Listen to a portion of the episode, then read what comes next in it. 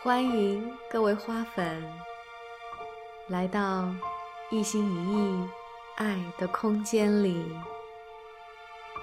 听我为你读书，读这本由美国正念疗愈之父卡巴金教授所撰写的《正念》，此刻是一枝花。现在，我们开始今天的篇章。第一章，片段七：休息，休息，再休息。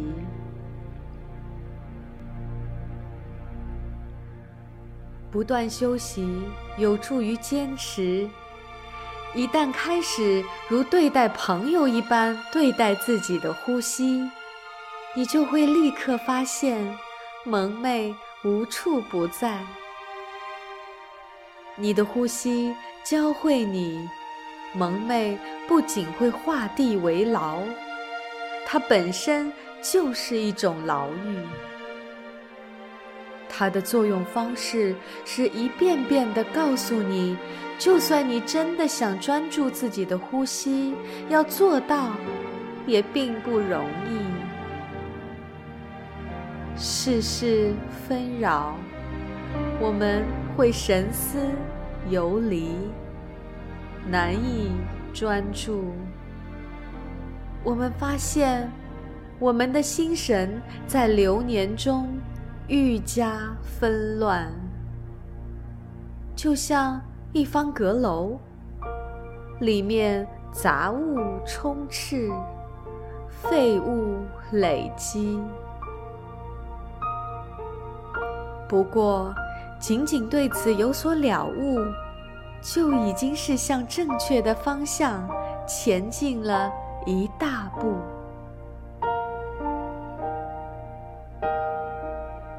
片段八，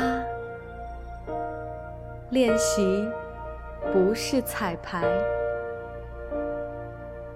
我们用“练习”这个词来描述正念的培养，但是此处的练习与通常意义下那种为精益求精，以便使表演或比赛尽可能的取得成功而进行的反复排练不同。正念练习指的是全身心的投入到此刻当下，这里没有表演，只有此刻。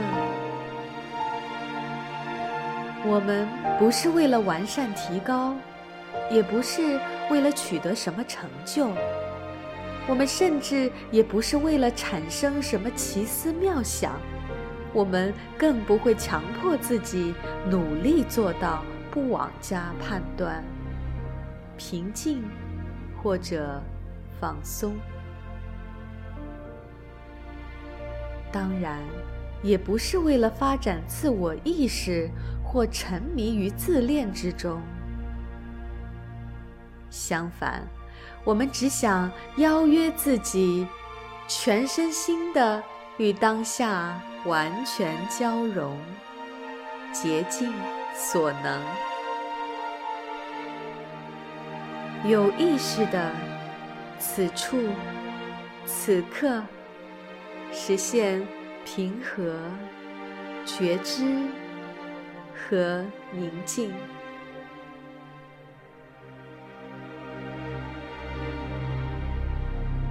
当然。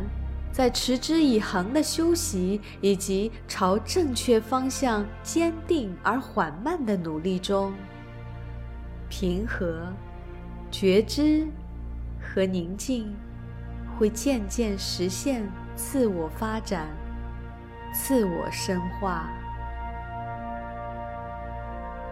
你会全身心沉浸在一片宁静中，你会只静静观察。不回应，不评判，认知、洞见以及对宁静和快乐的深刻体验，都会随之而来。但是，如果说我们修习的目的就是实现这些，或者说这些体验对我们来说是多多益善，那就大错特错了。正念的实质在于为了修习而修习，以及拥抱到来的每一刻，无论。这到来的一刻是快乐还是悲伤，是好还是坏，是尚可还是不堪？然后感受它，因为它就是当下。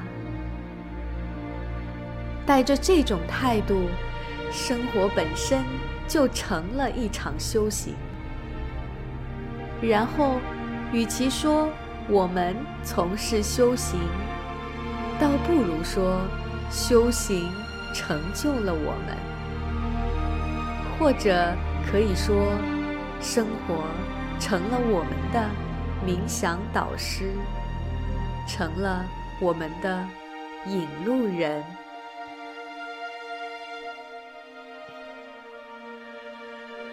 片段九，不必。刻意去练习。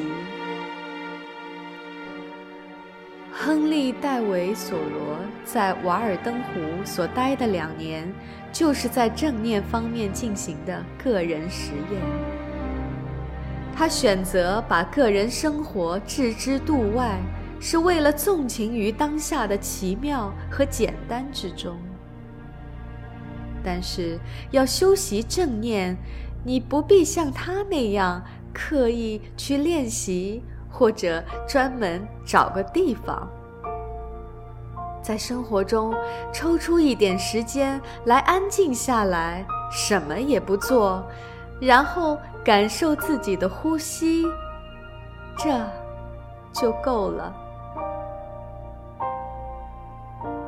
瓦尔登湖里能感受到的一切，存在于你的呼吸中；四季轮回的奇迹，存在于你的呼吸中；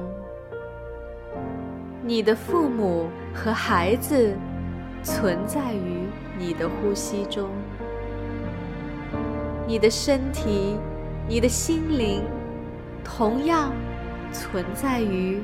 你的呼吸中，呼吸就像水流，它将我们的身体和心灵连接起来，将我们和我们的父母、孩子连接起来，将我们的身体同外在世界连接起来。它是生命之流。这流水中，除了鲸鱼之外，别无他物。我们需要借助正念的镜头，才能清楚地看到它们。索罗在《瓦尔登湖》里写道：“时光，不过是我垂钓的溪流。我。”饮水于斯。当我饮水时，我看到铺满鹅卵石的河床，于是觉察到它是多么浅呢？潺潺流水，缓缓而逝，但是永恒永存。我愿痛饮。我愿在夜空之河垂钓，其间繁星遍布，如卵石铺满河底。确实，在永恒中存在着真实和崇高，但所有的时光、地点、场合，其实都是此时。此地。片段十：觉醒。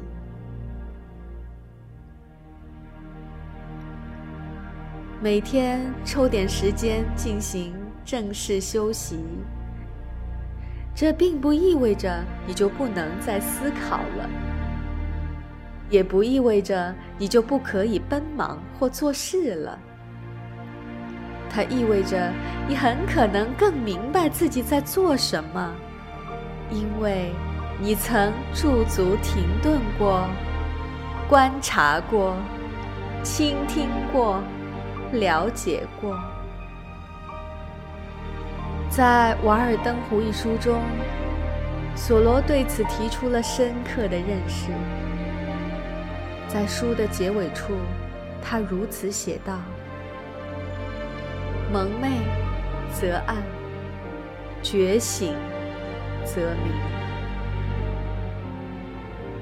如果我们想在有生之年抓住生活的本质，我们就需要在每时每刻保持觉醒状态，否则的话，一日一日，甚至整个人生都会在不经意间溜走。要做到这一点，切实可行的办法是观察他人，与此同时，问自己。看到的究竟是他们本人，还是你自己在脑海中对他们的设想？有时候，我们的思想就像是一副梦幻眼镜，在戴着这副眼镜的时候，我们看到的是想象中的孩子，想象中的丈夫，想象中的妻子，想象中的工作。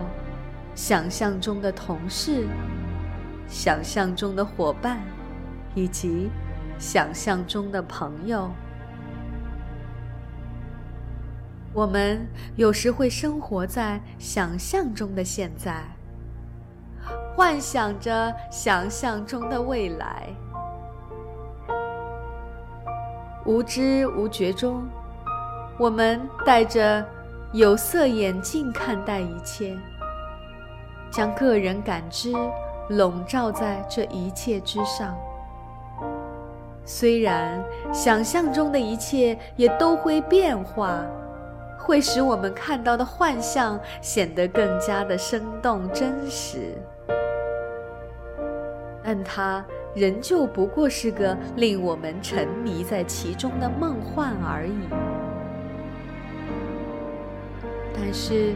如果我们能摘掉这副眼镜，那么，也许，只是也许，我们会更加真切地看到现实。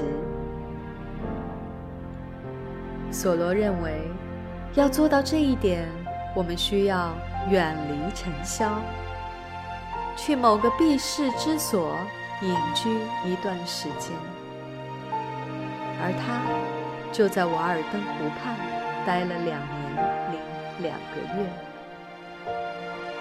他说：“我幽居森林中，是因为我想活得更清醒些，直面生活的本质，从而看看自己能否学会生活必须传授的东西，从而。”不至于在即将离世之时才发现自己虚度了此生。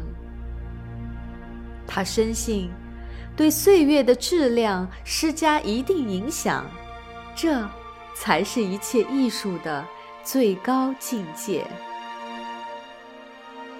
我还从未遇到过特别清醒的人，若是遇到他，我一定要深刻了解他。我们可以试一试这样来做：时时问自己，我此刻清醒吗？卡比尔说：“我的内心啊，听我说，最伟大的灵魂，我们的导师就在不远处。醒来，醒来，匍匐到他脚下。现在，他就站立在你的头脑附近。你已沉睡千年，何不在今晨醒来？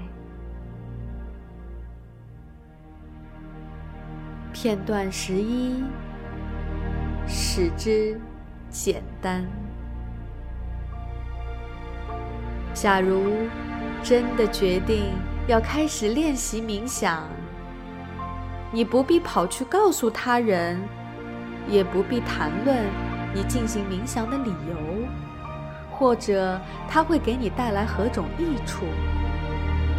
事实上，这样做只会消耗你刚刚萌生的干劲和热情，并且使你的计划受挫，从而使你失去前进的动力。所以，练习就好，不用到处张扬。每当你有强烈冲动想要谈论冥想及其妙处或者难处，益处或者无益处，亦或是试图说服他人相信冥想对他们的益处时，请将冥想看作是更多的思考吧。请多进行些冥想修习，这些冲动早晚会消逝，你对每个人都会更为有益。尤其对你，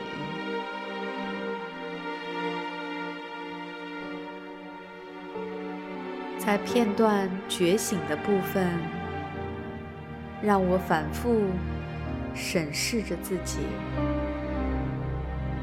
今天的一心一意为你读书，就到这里。感谢。大家的坚持，感谢大家的陪伴。希望在下一个篇章里与你再次相遇。